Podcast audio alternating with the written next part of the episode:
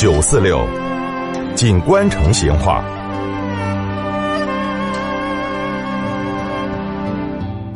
听众朋友，如果要记录成都东郊工业文明的元素跟符号哈，那个莫斯科嘛，你不得不提到哦。它也是很多老成都关于东郊最难忘的记忆之一了。我们今天摆的莫斯科，哎，不是一座城市哈，而是一栋楼。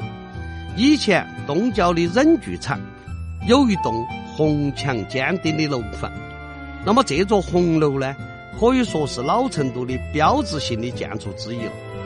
因为它是俄罗斯的风格，所以呢就被大家喊成叫做成都的莫斯科了。那么成都的忍具厂是我们老成都解放过后第一家内迁的国防单位。全厂当时就有职工一两千人，绝大多数的工人呢，都来自东北的哈尔滨。上个世纪五十年代中期，全国有四大忍具厂，著名的哈尔滨忍具厂援建了我们成都忍具厂，就送来了当时的苏联专家的厂房设计图纸。那么就在成都一道葫芦画个瓢，就克隆出来了一个。一模一样的忍剧场，那么这栋红楼哈正中间是六层的塔楼，边边上呢是三层，呈两边对称的形式，屋顶上有波浪式的编制，尖尖的顶子，方正的柱子，厚厚的墙壁，跟周围的平房比起来，简直那就气派得多了。在内政哈，这栋大楼是成都的最高建筑。当时的消防大队哈，都曾经在顶顶上设个瞭望点给望火台，后来嘛才改筑了水塔的。当时的忍具厂的这个车间跟办公区都在这栋大楼后头，忍具厂的职工也就是在这儿创下了很多工业传奇。当年忍具厂设计生产的那个游标卡尺、百分表这些精密的测量工具。在国内那是大名鼎鼎哦。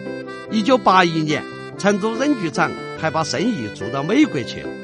美国的思科公司还把忍剧厂生产的读数值为零点零零零一的这个音质千分尺作为他们的供货样本，并且誉为世界最精密的千分尺。居然是克隆的大楼哈。但是成都忍具厂的职工，人家就闯出了自己的品牌，而这座克隆的红楼，也成为很多成都人记忆后头最温暖的部分。二零零一年，成都就启动了东郊工业结构调整，产业需要升级换代的东郊工业呢，有的就退出了历史舞台，有的就实施了搬迁，而见证了成都工业辉煌的红楼。就被保留下来，作为工业遗产，列入了省级文物保护单位。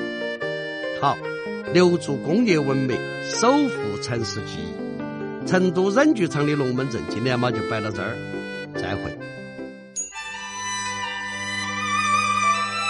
成都的味道，耶，硬是有点长哦。